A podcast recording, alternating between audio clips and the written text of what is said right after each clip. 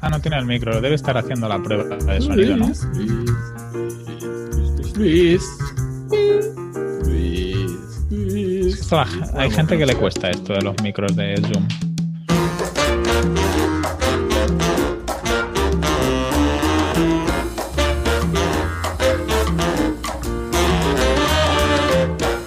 Buenos días, vecinas y vecinos. Bienvenidos a La Escalera, el podcast donde mi compañero Enrique Ortiñas y yo hablaremos de nuestra evolución profesional en el ámbito del marketing digital. Comentaremos por encima nuestra semana, cómo evolucionamos profesionalmente y en el programa de hoy hablaremos de cómo gestionamos equipos y cómo delegamos tareas. Para los que entráis nuevos, al otro de la línea está Enrique Ortiñas. Él es consultor de marketing para ONGs y trabaja con organizaciones no lucrativas y empresas sociales dándoles apoyo en la gestión de sus proyectos y sus campañas de comunicación. Yo soy Antonio Sánchez, desarrollador web de grandes proyectos y ayudo a pequeñas y medianas empresas a consolidar su presencia online, mejorando y automatizando procesos de venta en Internet. También tenemos a Luis Dardón escuchándonos, pero le hemos muteado el micrófono para que no dé mucho el follón. Buenos días, Quique. ¿Qué tal ha ido la semana? Muy bien, Antonio. ¿Y la tuya? Pues quería no. quería no hacer muchas cosas para no tener muchas cosas que contar, pero Sí, a veces Ah, nos pasa como tienes siempre. aquí una de, tienes aquí una de temas. sí, y, y mira que hemos comentado antes de. Fuera de, de micro, hemos comentado 5 o 6 para así quitarme la necesidad de contárselo a alguien. es que los oyentes no lo saben, pero Antonio y yo hacemos como una especie de mastermind semanal antes de, grabar, eh, en una horita o, bueno, depende del día, ¿no? Pero una horita antes de, estamos eh, de charleta y nos ponemos un poco al día de, de lo que hacemos. Luego os lo contamos a vosotros algunas cosas y si hubiéramos tenido que grabarlo todo, pues ya tendríais dos horas y media de programa. Que a lo mejor podríamos grabar estas sesiones y ponerlas de pago. A lo mejor hay gente que pagaría hasta 69 euros por escucharnos. Por sesión, por sesión. Sí, sí, claro, por sesión. Eh, Nada más que el valor que aportamos. Hablamos de dinero, hablamos de todo, Sí, de política. de política. Sí, sí. Pues venga, dame, da- dame info de, de tu semana. Venga, vamos a hacer, si quieres, sprints, como Exacto. ruletas. Vamos a ser ágiles. Yo comento toda mi semana y luego tú comentas toda tu semana, ¿vale? La mía es muy cortita porque yo sí que he, cumplido. Tú has cumplido promesas, yo no. Eh, rápidamente eh, y cerrando hilos, eh, hemos actualizado la web de carta personalizada, ¿vale? Para el que no lo sepa, es una página web donde rellenando una serie de preguntas en un formulario, la propia web te genera un PDF con una carta, un diseño y un texto eh, a medida en base a tus respuestas y eh, te lo manda en PDF para que te lo, lo puedas imprimir y, dárselo a tus hijos. Está enfocado sobre todo para madres y padres que tienen hijos de en torno a unos 6 a unos 12 años. Eh, hay cartas del ratoncito Pérez, del, de la Hada de los dientes, y ahora hemos metido la, de- la de los Reyes Magos, con dos diseños diferentes, uno más clásico y otro más, más modernito. O sea, de que todos los que quieran hacerle un regalo a sus sobrinos, a sus hijos en Navidades, pues carta, la carta Es cartapersonalizada.com. muy bien. Así y con el cupón de descuento de la escalera, fantástico. Sí, hemos lanzado, como prometimos la semana pasada, eh, hemos lanzado un cupón de descuento de un 35% de descuento, que es la escalera todo junto y en mayúsculas. Al final, antes de pagar, ten- hay como una especie de casillita para poner los cupones. Hay por ahí dando vueltas uno de Black, Black Friday, que es un 20%, pero si utilizáis la escalera, tenéis un 35% de descuento. Pues venga, todos a- con sus regalos. Para los niños es un regalo súper bonito. Yo he visto los dibujos y son espectaculares. Sí, si entráis en cartapersonalizada.com tenéis ahí imágenes de, de algunas demos de, de las cartas. Muy bien, muy bien. Mucha suerte con el proyecto, Antonio. Sí, a ver cómo va la, la temporada fuerte que es ahora.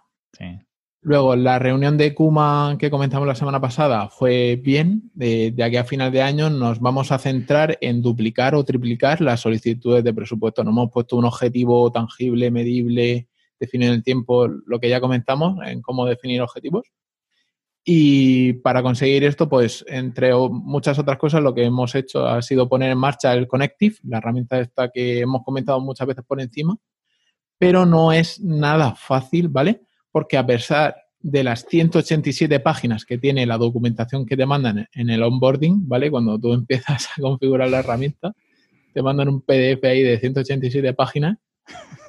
Para cuando tienes ganas de ir a dormir, ¿no? Te coges el, el manual.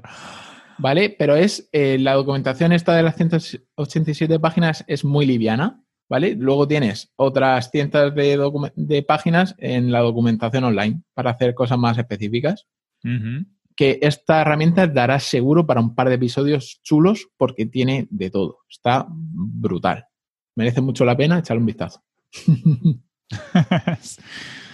¿vale? Y también hemos empezado el proceso de construcción de un CRM a medida para gestionar los nuevos leads y controlarlos de forma unificada, tanto lo que entran por la web como por ferias, como visitas, llamadas, revistas. O sea, tenemos un montón de estrategias de marketing paralelas y no estamos, no estábamos registrando por dónde entraban los, los nuevos leads. Pues estamos ahí en fase de construcción de un CRM para gestionarlos y luego poder, evidentemente, mostrar las cifras en comparación a lo que teníamos antes, que lo que teníamos antes simplemente era un pequeño registro de los emails que se compartían con los clientes. Sí, e incluso también si sabéis más o menos cuál es el tiempo medio de vida de vuestro producto o cada cuánto la gente se lo renueva o así, también os permite hacer una recaptación más activa, ¿no? Que si solo tienes un registro de correos que es como muy básico. Claro. Sí, la, idea es de, meter un CRM y, gestionarlo todo desde ahí. Sí. Luego, es una muy poderosa al final. Sí, vamos, yo no concibo una empresa sin CRM. Seria. Sea más grande o sea más pequeña, incluso nosotros mismos necesitamos un CRM mm. Para tenerlo todo centralizado. A lo mejor no necesitas un aplicativo hecho a medida, pero sí poder tener un control de qué hacen tus clientes, cómo los que cada cuánto contactas con ellos. Bueno, es importante tener ese seguimiento. Venga, dale. Bueno, continuando con, mi semana, eh, Globo avanza de forma muy positiva. Al final hemos optado por una solución muy lean. Eh, vamos a trabajar con los perfiles de usuario, roles y capabilities de WordPress por defecto sin, ir más allá. Y lo que vamos a hacer es que, se gestione todo desde el mismo plugin para que cuando se active se, apliquen todos estos cambios sin que el usuario perciba nada. ¿Vale? Entonces, eh, si ya tenemos roles creados que se apliquen las capacidades, capabilities a estos roles y, si no, que se crea un nuevo rol que hay que aplicar de forma manual desde las páginas de, perfiles de usuarios. O sea, sin necesidad de irte a un tercer plugin. Muy bien. Vale, esta semana empezaremos con la web del cliente encantado, con la esperanza de terminar antes de final de mes. O sea, el, 1 de diciembre espero tener la web lanzada, eh, cruzaremos los dedos. Y por último, he empezado a escuchar un nuevo podcast de, que es muy parecido al nuestro, que se llama Fenómeno Mutante. Y en uno de los capítulos comentan el caso este de, phishing de, correos, que te mandan un, un SMS diciendo que tu paquete ha sido detenido en, en, las, en la aduana, que tienes que pagar un euro o algo así que digo que la cantidad brutal de gente que, habrá caído, yo a mí me han llegado unos 4 o 5 en lo que va de... A mí también me ha llegado. Debe haber mucha gente que ha pringado, mucha gente. Sí. Ah. Lo malo es que se quedan con tus datos de pago. Sí, sí, luego tienes que cancelarlo, sí, tienes que cancelar todo lo que tengas asociado a aquello y es un rollo. ¿Y, ellos lo cuentan porque les ha pasado, que han pagado o simplemente cuentan no, el, el porque uno de, o sea, son programadores, ¿vale? Y uno del entorno dice que por mucho que pensemos que, nos, que no nos puede tocar a nosotros, pues hay una persona de nuestro entorno de programación que le ha pasado. Y yo creo que le, le pasó por exactamente lo mismo que me podía haber pasado a mí. Lo que pasa es que yo ahí he sido un poquito cuco él, estaba esperando un, paquete de AliExpress. Yo en mi caso estaba esperando un paquete de, Amazon, pero que sabía que venía de China. Entonces, si me llega ese mensaje, yo puedo pensar en cualquier momento que realmente es un producto que me está viniendo de China y que sí que puede ser para mí. Pero luego caí en la cuenta de que al que avisan no es al, receptor, sino al que envía. ¿Entiendes? A ti te, o sea, a ti cuando haces un pedido y tienes que pagar la aduana, o la tienes que pagar cuando te están en la puerta de tu casa para recoger el paquete, ¿vale? O, mm, o directamente lo devuelven y avisan al, que lo ha enviado, pero nunca te mandan un mensaje ni una comunicación en el proceso, cuando está en la aduana. Ajá. Entonces, sabiendo eso, yo la verdad es que me podía haber picado porque realmente eh, tenía un atraso con un producto que me estaba llegando de China. Lo que pasa es que, claro, caí en la cuenta de eso, de que no te, no te, no, nunca te avisan a ti. Te avisan cuando están en la puerta con el paquete, oye, que esto tienes que pagar las tasas de, de aduana, son tanto. Hmm. Sí. Y mm, lo que tú cuentas es que sí que es verdad que puedes tener alertas. A ser más o menos técnico, yo creo que a veces tampoco te salva. ¿eh? No, no hace mucho en Potencia Pro. Materrón también me explicó. no sé si recupero el dinero, creo que sí, pero que. Sí, 1.600 pavos. Sí, sí.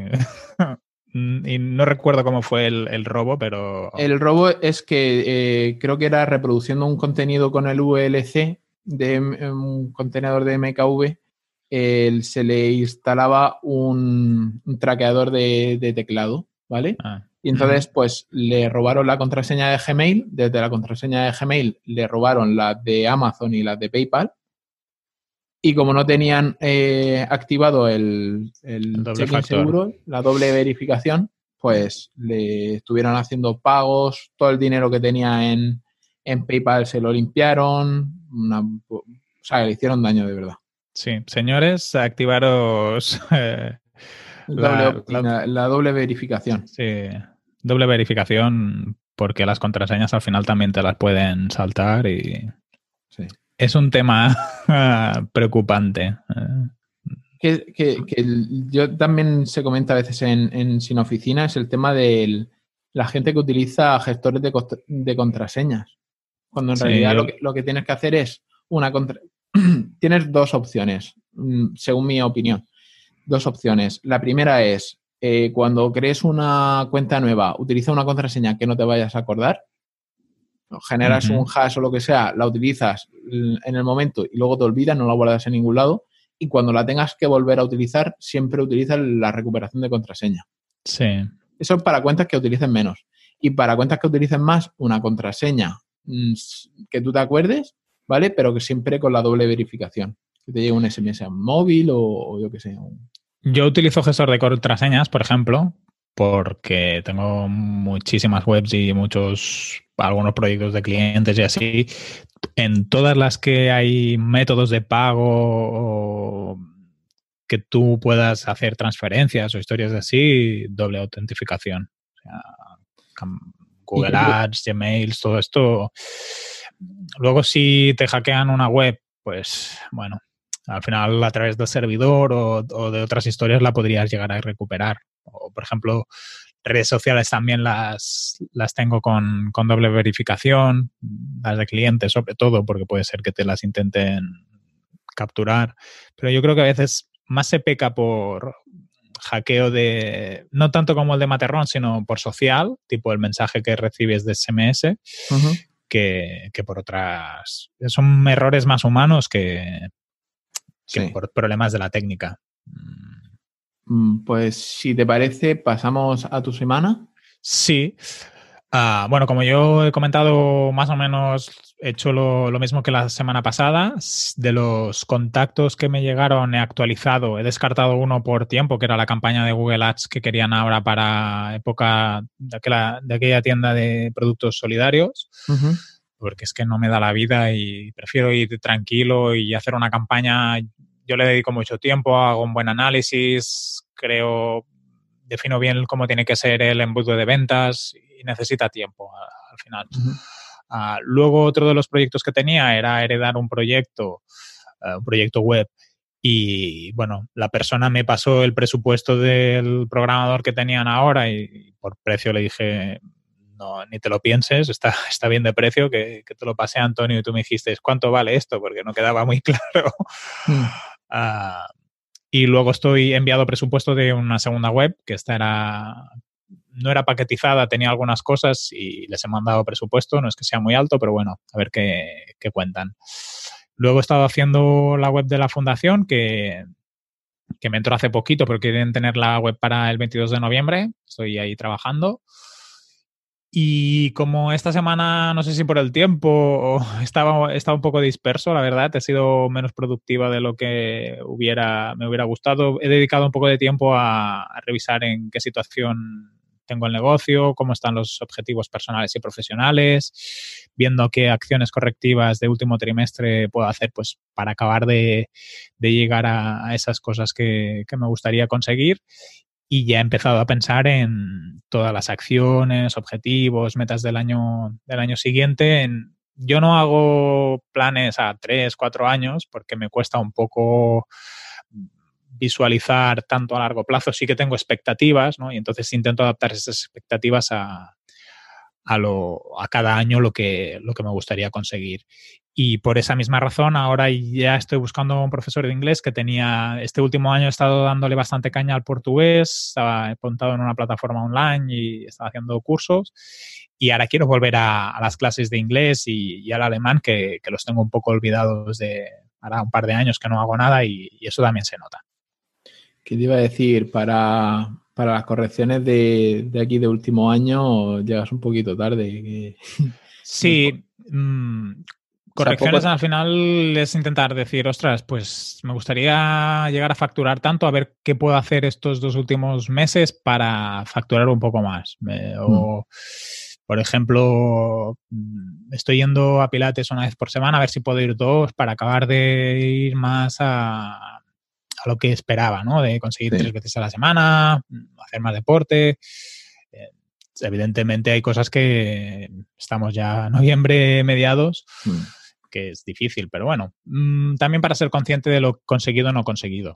Sí, yo lo que he hecho ha sido planificarme los dos meses a nivel de desarrollo y dejarme los últimos eh, dos semanas para, mí, para mi proyecto y ya está. O sea, no, tampoco, es que no da tiempo a más sí, hay que ser conscientes de la limitación temporal y también que hay que disfrutar y, mm. las, las cosas que a veces necesitan tiempo.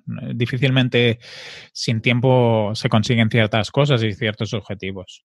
Tampoco no demorarlo todo, a veces también se peca, ¿no? Hay que encontrar un equilibrio entre la impaciencia y, ser excesivamente pacientes. Sí. Ah, venga, vamos al valor al grano, si quieres. Sí y explicamos un poco cómo lo hemos organizado.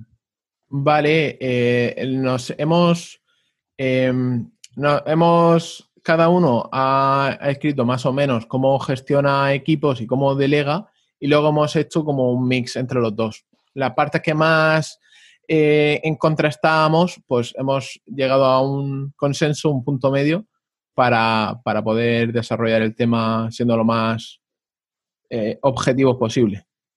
Sí, también al final tenemos que entender que gestión de equipos es un poco diferente de delegar una tarea. Ah, aunque tiene cosas que son similares y tenemos que tener ah, premisas parecidas, sí que en el día a día cambia un poco trabajar con alguien en, tu propio equipo o delegarle alguna tarea fuera de tu entorno habitual. Entonces, a lo mejor por eso también ah, hay algunas divergencias entre lo que comentábamos con Antonio, pero creo que al final más o menos hemos tomado como un consenso de cosas a hacer cuando vamos a gestionar equipos o delegar y las hemos ido estableciendo paso por paso. Sí, correcto. ¿Quieres empezar tú por la primera?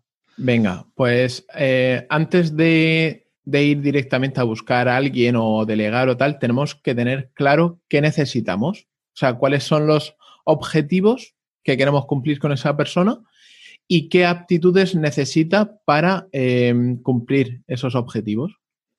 Sí, decir que es muy importante este punto porque si no sabemos qué necesitamos ni qué queremos, tanto nosotros podemos estar insatisfechos con el rendimiento de esa persona dentro de nuestro equipo a la que le hemos delegado trabajo y ella también se puede sentir mal porque tenía una noción o unas sensaciones concretas o pensaba que tenía que hacer una tarea que al final no es la que tenía que hacer o la tenía que hacer diferente.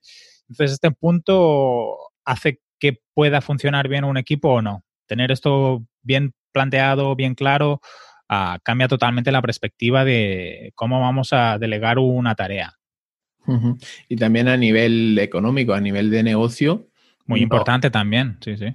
Sí, porque primero tenemos que tener claro qué, qué objetivos tenemos que, que, cumplir a nivel empresarial, por qué vamos a necesitar meter a alguien que normalmente es, eh, si, si, contratamos a alguien es caro, pero si, si yo qué sé, si lo metemos en el equipo, pues dependiendo de, los objetivos que tengamos y de las necesidades, pues a lo mejor nos interesa ir más por un lado o ir por otro. Sí, eso encaja muy bien con otra de las cosas que habíamos apuntado con Antonio, que era que las personas que se incorporan al equipo, a las que le delegamos tareas, nos puedan aportar algo más. A, veces pecamos de, sé, por ejemplo, ahora Antonio, que nos antes de, de, comenzar hoy la grabación, me comentaba que tiene mucho trabajo, que ya, que ya empieza a hacer un poco de lista de espera. A lo mejor podría pasar que él pecaría de decir, ah, pues voy a contratar a alguien que me ayude a programar las webs uh, porque es lo que tengo más trabajo. Y en realidad esa, ese perfil a lo mejor lo único que haría es quitarle trabajo, pero no le aportaría algo más. No Correcto. tiene por qué, ¿eh? pero podría pasar. Entonces es bueno que si vamos a incorporar a alguien al equipo, por lo menos yo considero que es importante que nos dé una visión un poco diferente de lo que hacemos en el día a día, que nos permita generar sinergias en otros proyectos, también que amplíe nuestras propias limitaciones, no solo en cuanto al trabajo que hacemos, sino a la manera como pensamos o como que nos pueda generar un poco de disrupción. Con Antonio a veces también discutimos, yo haría esto, yo haría aquello. Eso es positivo porque al final a lo mejor tardas un poco más en hacer algo o en decidir algo, pero le das un enfoque diferente, le das más variedad uh, a, a, las tareas y uh -huh. generalmente eso nos da buenos resultados o mejores resultados. Sí, por ejemplo, comentaba en mi caso, yo, aparte del desarrollo, también hago diseño, o sea, tengo un background de diseño y sí que me defiendo, pero yo sé que dentro de mis eh, gustos y dentro de mis capacidades, yo sé que ese es un punto por el que cogeo. ¿Puedo hacer la tarea? Sí. ¿Puede otra persona hacerla mejor? Sí. ¿Puede otra persona mejorarla? Sí. Entonces yo ahora mismo la parte que más estoy de, delegando o derivando a otros profesionales en la parte de diseño porque sé que ellos me pueden aportar mucho más. Claro, y seguramente también te permiten ofrecer servicios más especializados o con un nivel de calidad superior, que eso también al final uh, al cliente le das más valor y tú también consigues más ingresos gracias a ese trabajo que tiene un plus de calidad que tú solo a lo mejor pues yo creo que tus diseños son muy chulos, Antonio, uh, y muy efectivos, uh -huh. porque al final a veces la estética nos pierde por encima de, de los resultados, pero es importante cómo podemos aportar más valor a, a nuestros clientes. ¿Tú cómo empiezas a, a, trabajar con alguien que no conoces, por ejemplo? Pues yo, mira, yo empiezo con, con una siempre nos ponen en contacto o, a través de conocidos o, o, directamente en LinkedIn busco gente. ¿vale? Uh -huh. y, o sea, lo buscas un poco tipo puerta fría, casi. Sí. Normalmente intento tirar de contactos, de conocidos y tal, pero si tuviera la necesidad específica, eh, como es muy parecido a captar clientes. Eh, la manera en la que nosotros captamos clientes, pues lo que ya comentamos en haciendo networking, haciendo eh, yendo a, meetups, ahí también conoces a mucha gente. Sí, y puedes incluso tener las sensaciones de si encajas o no encajas, porque a veces esto hubo, bueno, no sé si sois muy futboleros, a, mí me gusta el fútbol y, soy del Barça. Uh, el primer año que llegó Guardiola como entrenador, lo primero que hizo fue uh, despedir a, unos cuantos jugadores históricos y una vez le preguntaron, ¿por qué los has despedido? Y él dijo, por sensaciones, ¿no? Y hay una frase que no sé de quién es, ¿no? Que dicen, te contratan por tus habilidades, te despiden por cómo eres. Uh, cuando trabajas con alguien uh, que sepa hacer bien su trabajo, que tenga habilidades correctas o que, que, haga lo que necesitas que haga es muy importante. También cómo te llevas con él, cómo encajas, uh, es importante. Y el hecho de haberlo conocido en un meetup o haber tenido sí. un contacto personal ayuda a, a tener esa detección de si ves que vas a encajar o no vas a encajar. Hay que decir, por ejemplo, que tú y yo, Antonio, no nos conocemos presencialmente y seguramente si trabajáramos juntos tendríamos momentos de roces, como en la vida pasa en casi todos los sí. ámbitos, pero tendríamos un encaje bastante bueno, ¿no? Porque al final sabemos encontrar puntos medios y sabemos organizarnos. Pues con alguien que delegamos tareas o que está en nuestro equipo, eso también es importante que pase. Sí, uh, por eso es bueno hacer, por ejemplo, el caso de, de las reuniones iniciales, hacer varios uh -huh. Skypes, aunque no los conozcas o no hayas podido, por ejemplo, la, el tema este que te he dicho de LinkedIn, O, o, por ejemplo, si conoces a alguien a través de Dribble o yo que sé, o, o Behance, el conocerlos mediante un par de veros las caras, conocerlos a través de un Skype o una videollamada y tal. Y, y yo siempre les pido eh, trabajos realizados y portfolio. Y siempre eh, les pido que me analicen cómo han realizado ese trabajo. O sea, que me digan, pues para hacer este diseño nos hemos basado en, yo qué sé, en varias páginas de los de la competencia y tal, y hemos visto, y siempre tirar del portfolio, porque a lo mejor puede ser que un trabajo lo hayan hecho muy bien, pero varios, pero el resto lo tengan mal, que no ver una. Si vemos, yo sobre todo busco equilibrio entre claro. todos los trabajos del portfolio. Mm. Y a veces puede pasar que un proyecto lo han sabido enfocar muy bien y otro menos. Y al final en los portfolios también mostramos lo mejor de nosotros. Entonces estaba, yo este punto de que tú haces de pedir portfolio lo acabo de complementar pidiendo referencias, sí. sobre todo cuando contrato a gente para equipo. Uh, delegando tareas, seguramente me quedo como tú lo haces, una reunión, portfolio, Uh, que me enseñen un poco qué es lo que han hecho.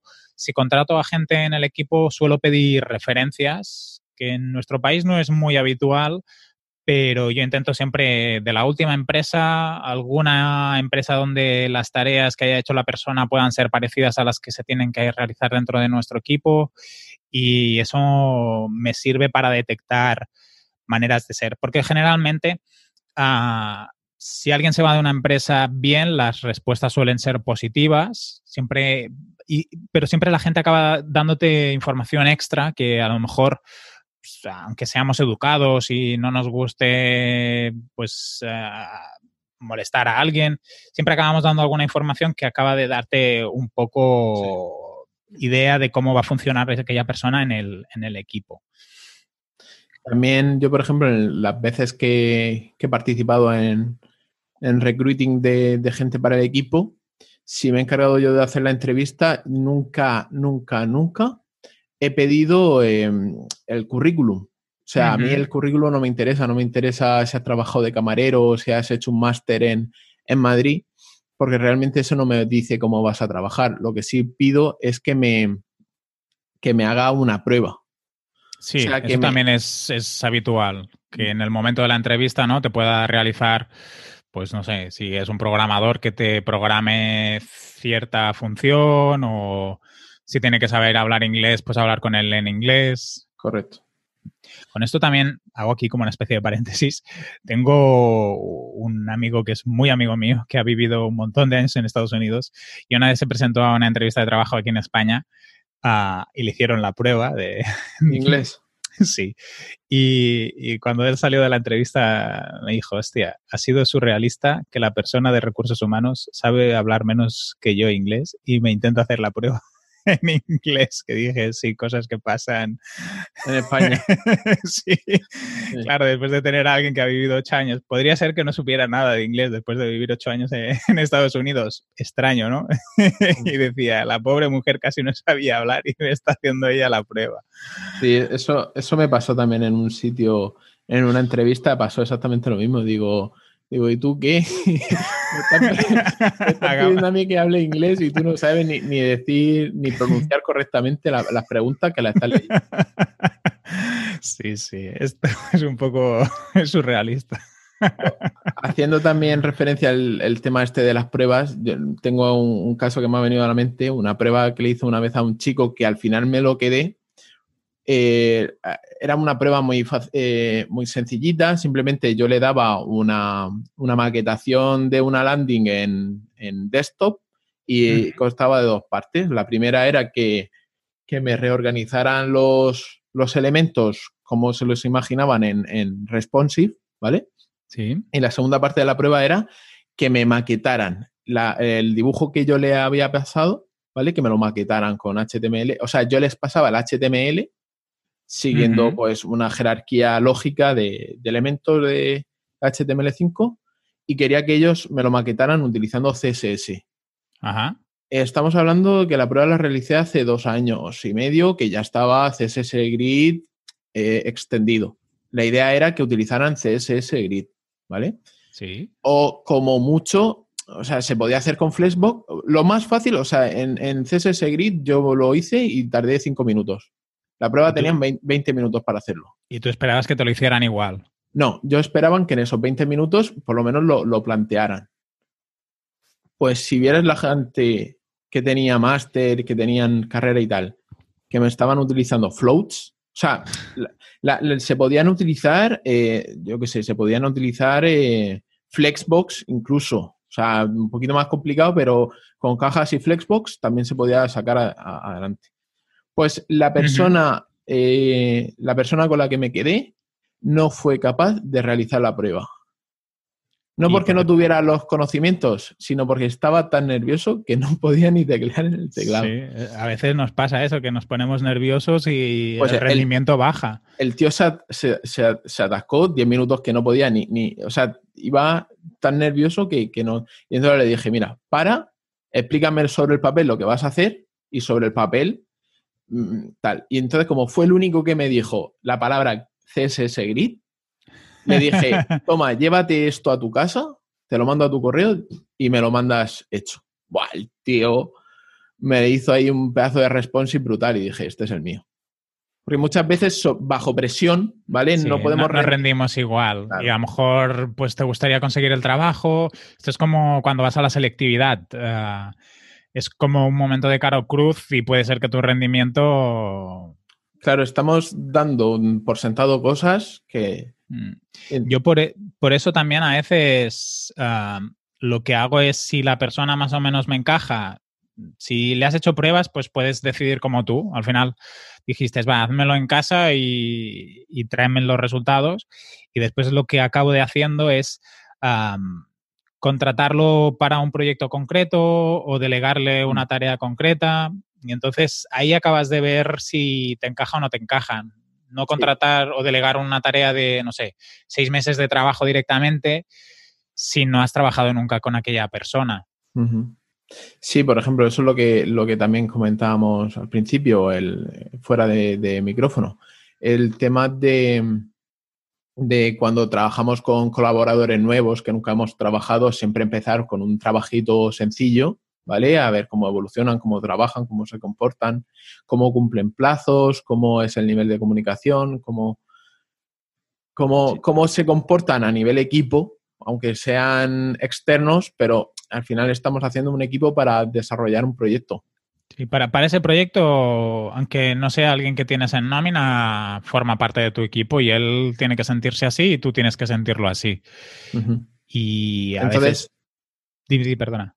Sí, que, lo que estaba comentando, que entonces hay que empezar con, personas nuevas en el equipo, eh, cuando son externas, eh, con proyectos pequeñitos, ver cómo evoluciona y luego ir poco a poco dándoles mayor responsabilidad. Pero, pero no darles el gordo de golpe, porque si no, te puedes encontrar con un chasco. Sí, porque incluso puede ser, claro, al final cuando trabajamos con gente externa, no, tú no eres su única prioridad la persona y nosotros mismos nos pasa, estamos en equipos y, claro, evidentemente que nuestros clientes y nuestros proyectos son importantes. Lo que pasa es que tenemos diferentes, ¿no? Y a veces la cabeza pues la vas desplazando de un proyecto para otro. Y puede ser que esa persona, por lo que sea, tenga más carga de trabajo, no te sepa cumplir los plazos y puede ser un profesional excelente, pero si no te sabe cumplir los plazos, a lo mejor no puedes trabajar con él porque tú sí que tienes pues que cumplir plazos o tienes una manera de trabajar. Yo, por ejemplo, me, me he encontrado con casos en que las personas son muy buenas haciendo su trabajo y no tan buenas gestionando proyectos o gestionándose dentro de un equipo, ¿no? Y, te acabas encontrando que les dices, va, pues vamos a utilizar una herramienta de gestión de proyectos. Yo adapto las herramientas según el nivel del interlocutor muchas veces y, por ejemplo, decir, vamos a hacer un Trello que es como más sencillito y darte cuenta que la persona pues no, no lo domina y que prefiere llamarte Claro, si tú no trabajas de esa manera, pues eh, es complicado a veces en, los equipos. Sí. A mí me ha pasado tanto eh, siendo el gestor de equipo como siendo un, parte del equipo, que si no quedan bien claras cómo utilizar las herramientas, ¿vale? Y, se definen eh, unas obligaciones, puede, puede ser problemático y se puede palmar dinero. Sí, Sí, porque puede pasar que una misma tarea la acaben haciendo dos personas diferentes, por ejemplo. Como el caso que te conté. Que al final, por, no entender muy bien cómo funciona lo de los asignados ni el, poner una tarea en el estado de, ejecución, pues provoca que dos personas, eh, que, ambas personas eran capaces de realizar la misma tarea, pues las hagan las dos y las presenten las dos. Sí, eso es algo más habitual de lo que nos pensamos. También es habitual con, cuando le delegamos trabajo, a lo mejor no es tan importante eh, en equipo interno la dedicación por tarea. Puede ser que nos hayamos equivocado en la previsión, tantas horas, tanto esfuerzo, tantas personas, pero puede ser que la persona, por lo que sea, no ha ejecutado la, tarea en, en, el tiempo esperado ni cuando se había previsto y que acabes perdiendo dinero en, una parte del proyecto o puede ser que el proyecto tenga pérdidas.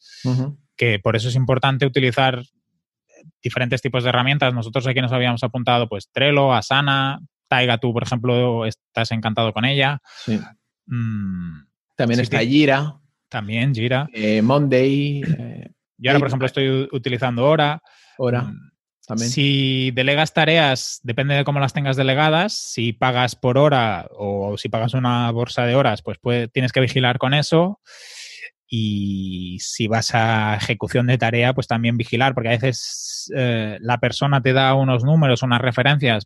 Por eso era lo que comentábamos antes del objetivo, que es objetivo y tareas muy, muy claras, pensándose que va a tardar tantas horas porque la tarea es de una forma y luego le aparece una tarea que es mucho más complicada de hacer que él no había valorado bien. Yo, por ejemplo, en este caso lo que hago es en la reunión inicial, yo cuando, cuando hago de gestor de equipo, ¿vale? Lo que suelo hacer es una reunión inicial, bueno, gestor de equipos, aunque delegue, pero imagínate una reunión del equipo. Lo que hago es, es, revisar todas las, todas las partes del proyecto, ¿vale? Entonces, lo que hago es, en, presento a los compañeros si no se conocen y el, utilizar, eh, o sea, por ejemplo, yo utilizo o Asana o Taiga. Pues ahí están eh, escritas todas las tareas, todas las fases del proyecto, las, em, las fechas de entrega previstas y, la estimación en horas. Entonces, eh, suelo ser muy, porque a mí tampoco me gusta tener presión, pero suelo ser muy, ¿cómo se? Em, exigente. No, todo lo contrario. Flexible. Solo ser muy flexible con las fechas de entrega y con las horas de, o sea, con las horas mm, planificadas. Porque sé que a lo mejor te puedes eh, liar o puedes tener otros clientes y tal. Y entonces digo, vale, esta tarea que, que tardas dos, dos, horas en hacérmelo, pues te dejo tres días para que tú uh las gestiones.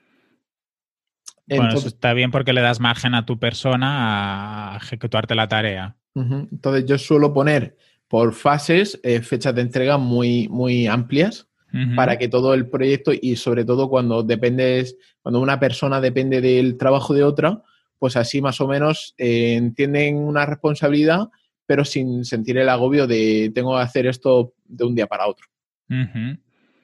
Mm, yo creo que es una buena manera de ejecutar siempre que tengas margen de, de gestionar delays, porque al final la gente, tú si le das tres días y a los tres días no te ha aparecido la tarea, ¿cómo gestionas esa, esa disfunción dentro del equipo? Una cosa que no habíamos apuntado y que viene un poco a raíz de lo que tú acabas de contar, Antonio, es el tema del seguimiento. Ah, cuando le delegamos una tarea mm, a un externo, está bien hacer un seguimiento de cómo evoluciona aquella tarea, no esperarnos a, al último momento para decir, va, enséñame qué es lo que has hecho o vamos a ver qué es cómo se ha ejecutado la tarea porque te puedes encontrar que no sea para nada lo que esperábamos. Sí, correcto. Y, ella no ha habido un feedback. Y ella que, que virá rápidamente, sí, sí, tienes razón. Sí, eh, claro, si vas haciendo, no sé si hace, depende del proyecto, a lo mejor sí que es necesario hacer una reunión semanal, ni que sean cortitas. Yo prefiero reuniones cortas, eh, muy directas al grano, que mm, reuniones cada tres semanas o quincenales que sean mucho más largas. Mm, cada proyecto y cada tarea lo necesita, pero ir viendo cómo evoluciona la cosa también para tú ajustar aquello que te está suponiendo algo que no te gusta, aquello que se puede mejorar. Ah, en ese punto es importante. Y también has dicho una cosa que yo creo que es eh, interesante. Mm, ¿Cómo dinamizamos los equipos? y, tú habías aquí apuntado en, el, en, la escaleta no solo hablar de trabajo. Sí, porque al final el, grupo, el equipo, eh, no es lo mismo trabajar con alguien que solamente lo tienes como una herramienta, que al final si tú nada más que tienes colaboradores que sabes, este colaborador me va a hacer el diseño, este colaborador me va a hacer el, copy. No es lo mismo tenerlo como persona que me hace esto, como tenerlo como, vale, este profesional que trabaja en, esta, en estos sitios, en estos proyectos, que hace tal cosa, que tiene familia, que tiene hijos, que tiene tal, no es lo mismo, tú no lo vas a eh, tener igual en cuenta que si solamente es una herramienta. Entonces, por eso yo valoro mucho el, tema de conocer bien a los colaboradores, no solamente a nivel profesional, sino también un poco amplio, porque es lo que decía Ortega y Gasset, nosotros somos, o sea, yo soy yo y mis circunstancias. O sea, yo tengo unas capacidades que no solamente están limitadas a, mis capacidades propias, sino a lo que el entorno me permite. Sí. Entonces, y también, Didi, perdona. Que no lo digo porque no le vaya a dar trabajo a una persona que tenga familia o a una mujer que tenga niños, cuando eso no lo tengo en cuenta, pero sí que eh, yo voy a tener mayor eh, flexibilidad con ese trabajador si conozco sus situaciones personales que si no las tengo. también entiendo, pues normalmente al final el, el, trabajo a mí me da igual que me lo que me lo haga por la noche, que me lo haga por la mañana si me lo saca adelante. Sí.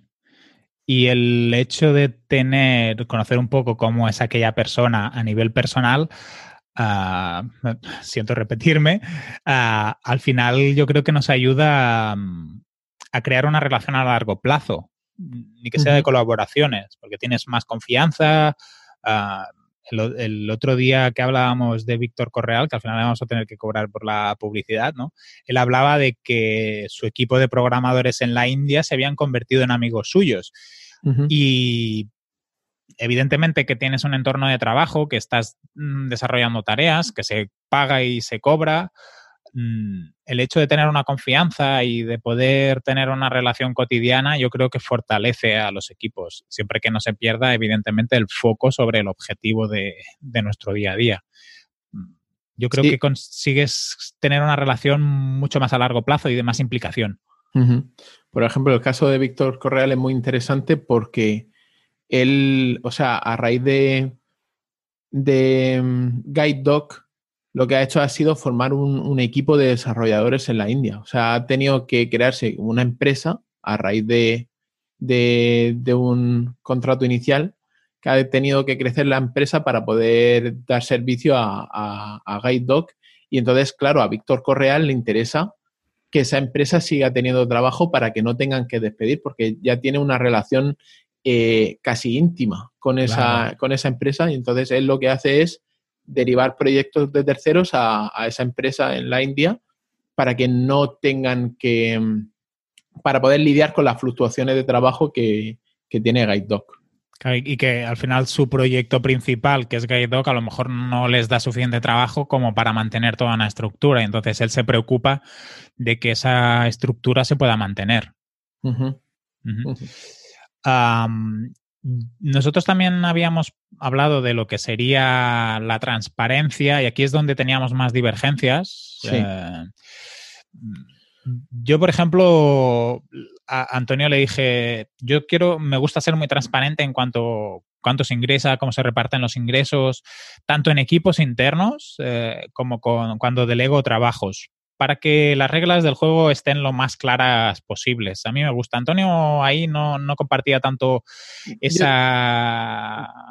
Yo, no comparto ese punto de vista, pero porque lo he vivido en mis carnes y no todo el mundo tiene conciencia completa de lo que conlleva, por ejemplo, algo tan sencillo como un trabajador que cobra mil euros, se piensa que eh, la empresa solamente le cuesta tener ese, ese trabajador mil euros, pero en realidad a la empresa, por cada mes que está el trabajador ahí, tiene que pagar 1.667 euros. Sí, sí. Entonces, eh, eh, es algo tan sencillo como eso. O sea, yo a ti te estoy pagando mil euros, pero en realidad tenerte aquí me está costando 1.667. Entonces... y, que también hay otros costes dentro de las empresas. Por eso siempre pues, el, secretario, la secretaria, el contable, ah, la propia infraestructura del local, impuestos sobre los beneficios. Correcto. Entonces, decirle eso a un trabajador, oye, este trabajo que vas a hacer tú lo voy a cobrar eh, 20.000 euros y a ti te voy a pagar 1.000. Entonces, a no ser que esa persona eh, esté interesada en realmente saber todos los costes y todas las cargas que conlleva hacer su trabajo y tenerlo ahí contratado, que el 99% de las veces no les interesa, solamente les interesa que van a cobrar. Entonces, decirles, eh, o sea, tener ese nivel de transparencia a nivel contable, pues no lo veo bueno en, eh, porque la persona... Por ese lado. Claro, porque la persona se va a sentir infravalorada. Oye, que estoy haciendo un trabajo, porque a mí me ha pasado de, escuchar a compañeros, oye, que estoy haciendo esto, que la empresa se está llevando este dinero y que, que yo solamente estoy cobrando esto. Todo el resto del dinero se lo están llevando los jefes, ahí en, su yate a las Maldivas. sí, y eso no suele ser así. Entonces, yo qué sé, si no tienes un interés para saber cómo funciona a nivel contable una empresa, eh, contarle todo el tema este de cuánto van a ganar, cuánto, cuánto está, cuánto cuesta el, proyecto, cuánto dinero se va a invertir en tal y cual. Ahora, otra cosa es, eh, por ejemplo, en un departamento de marketing, que sí que es necesario eh, saber muchos datos que supongo que tú lo decías por esto. Por ejemplo, cuando se está haciendo publicidad en Facebook o, en Google Ads, sí que es bueno saber cuánto estás ganando de margen por, por venta para que así el SEM, el encargado de la publicidad online, sepa cómo invertir el, presupuesto para no perder dinero, para siempre ser rentable. Sí, y, y, también mm, el hecho de la transparencia lo veo como algo mm, sí que puede tener este, esta visión negativa que tú comentabas, también para valorizar el trabajo de aquellas piezas que en los equipos ah, suelen ser las menos reconocidas. Tener un buen administrativo que no pierda papeles o que sepa hacer una buena atención de los clientes cuando llegan a, nuestra oficina, si tenemos una oficina o cuando llaman al teléfono, ah, seguramente su trabajo eh, en una estructura global pues no es tan crítico, pero puede ser un factor diferencial entre que un cliente al llegar a nuestra oficina esté más contento o menos contento y que se pueda entender por qué hay unas escalas salariales. Ah, lo que tú decías de conocer, pues invertimos tanto en publicidad, conseguimos todo este retorno, cuánto tenemos que poder invertir. También es importante reconocer las cargas de trabajo si Antonio es programador, pero al final le toca hacer también el trabajo del diseñador, el del SEO, el del no sé qué, pues posiblemente él se acabe quemando porque se siente en un equipo que mueve todos los platillos y hay otros compañeros que tendrían que hacer a lo mejor partes de esos trabajos que no lo están realizando. Sí, que esto entra también con el siguiente punto y el último de, aquí del valor al grano, que es eh, la sinceridad entre, dentro del equipo y desde el gestor hacia los, los, el equipo y viceversa. O sea, tiene que haber una sinceridad, eh, saber reconocer tanto los errores como las cosas que se han hecho bien. Y otra cosa que escuché en el, en el podcast de Fenómeno Mutante es el hecho de que para agilizar la, gestión de equipos, ¿vale? Lo que tiene que hacer una persona es siempre mm, eh, eh, admitir los errores suyos como, como suyos, nunca buscar culpables en el equipo. Ser responsables. Sí, es algo que a veces nos cuesta.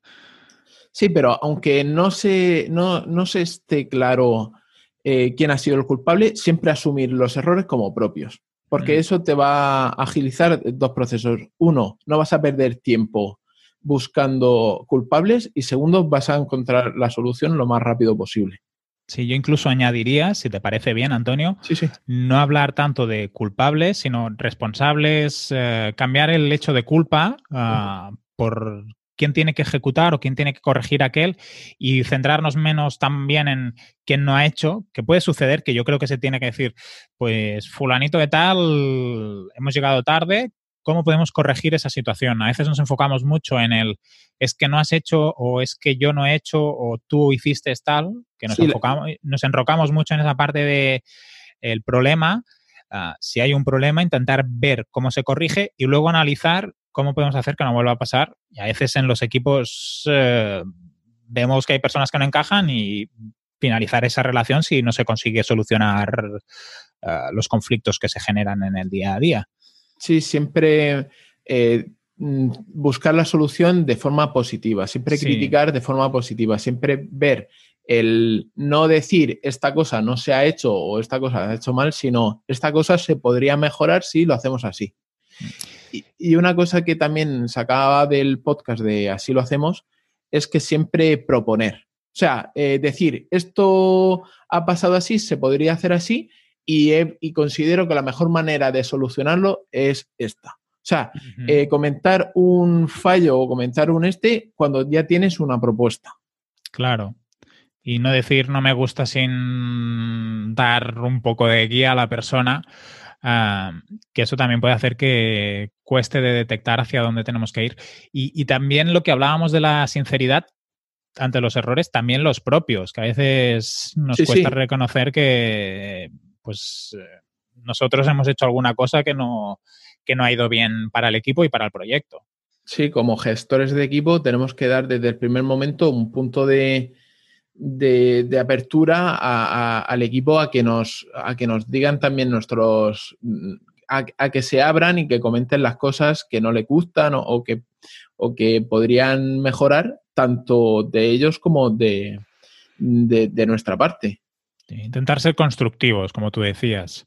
Sí, al final si tú das pie desde un primer momento a esa constructividad, o sea, que, se generen buenas vibraciones y que siempre se comenten maneras de mejorar, pues vas a, obtener un equipo que evolucione sobre sí mismo. Sí. Mm, no sé, Antonio, si te parece, yo creo que hemos hecho un buen programa. Podríamos preguntarles a la, a la audiencia y a la comunidad de vecinos si les gusta este tipo de programas y temas, les podemos dar un poco de juego, porque tanto como tú como yo hemos gestionado bastantes equipos, podemos hablar, algún día de alguna herramienta concreta, que también puede ser que a la gente le, interese. más específica. No sé si ves bien que acabemos aquí. Sí, mm, vale. a mí me gustaría antes de cerrar, si os interesan estos temas, los trabajamos con Antonio y a mí, por ejemplo, son, yo soy gestor de proyecto puro, digamos, o sea que es un tema que me, que me encanta. Si algunos de vosotros os interesa, o de, vosotras, os interesan los temas de, liderazgo, de mm, aprender a gestionar ah, con personas, para si sois proveedores o clientes, ah, os recomendaré alguno de los libros de Daniel Goleman, que tiene, por ejemplo, alguno que es liderazgo, el poder de la inteligencia emocional. porque yo creo que son un tipo de, de libros que os pueden dar píldoras para vuestro día a día, tanto como gestores de proyectos, si es que lo sois, como propio personas de, dentro de un equipo, si trabajáis con otras personas o si trabajáis con clientes. Um, porque al final tener habilidades sociales o capacidades... Eh, Daniel Goleman habla mucho de la inteligencia emocional, uh, os va a hacer la vida más fácil y va a hacer que los proyectos funcionen mucho mejor. Lo veo genial. Y luego también, si quieren que, que, hablemos sobre alguna herramienta específica, podemos traer un, un profesional de, de, la herramienta, por ejemplo, Asana. Sería súper chulo. Sería súper chulo. Yo creo que podemos invitar a... Yo a Antonio ya le dije que me gustaría traer a, a, vecinos de la escalera que nos cuenten cosas que se dedican ellos en el día a día mm, porque le pueden dar mucha riqueza al, al, podcast y también nos pueden enseñar y explicar cosas que a lo mejor en el día a día cuestan de, de testear o de probar. Sí, y bueno, en el tema de, de los vecinos eh, tenemos una riqueza porque tenemos gente de todos los palos, de, todo, sí. de todos los sectores y, y yo que sé, cualquiera nos puede enriquecer con sus conocimientos. Sí, estamos creando una comunidad de emprendedores muy, muy interesante. Y muy bonita. Sí, muy bonita. Bueno, Quique, vamos cortando que nos hemos pasado de la hora. Sí. Intentaremos que la semana que viene no hayan cortes de luz. Intentaremos. eh, nos... Depende del tiempo. Sí, depende del tiempo. Nos, nos, eh, nos podéis encontrar en, en laescalera.pro. Ahí nos podéis dejar vuestros comentarios en, en cada programa o nos podéis escribir a través del formulario de contacto. Eh, también os podéis encontrar en, en, el grupo de Telegram, que simplemente buscando en el buscador genérico de, de Telegram, buscáis la escalera.pro y ahí nos encontráis. Uh -huh. O en Twitter, que estamos los dos muy activos en Twitter. En arroba Enric Cortiñas, Cortinas con NH. Correcto. Y o architect, arroba ARCHTKT. Nos escuchamos el martes de la semana que viene a las 6 de la mañana. Últimamente estamos siendo regulares. Sí, estamos cumpliendo. Un abrazo, Kike. Un abrazo, Antonio. Chao. ¿Tú la has dado a grabar? Sí, creo que sí. ¿Tú no? Sí, sí, sí. ¿Ah? Pero por si acaso. Me gusta estar. Judy, cago en la leche. vale, no hagas ruido. Estamos grabando y tenemos público que quieren seriedad.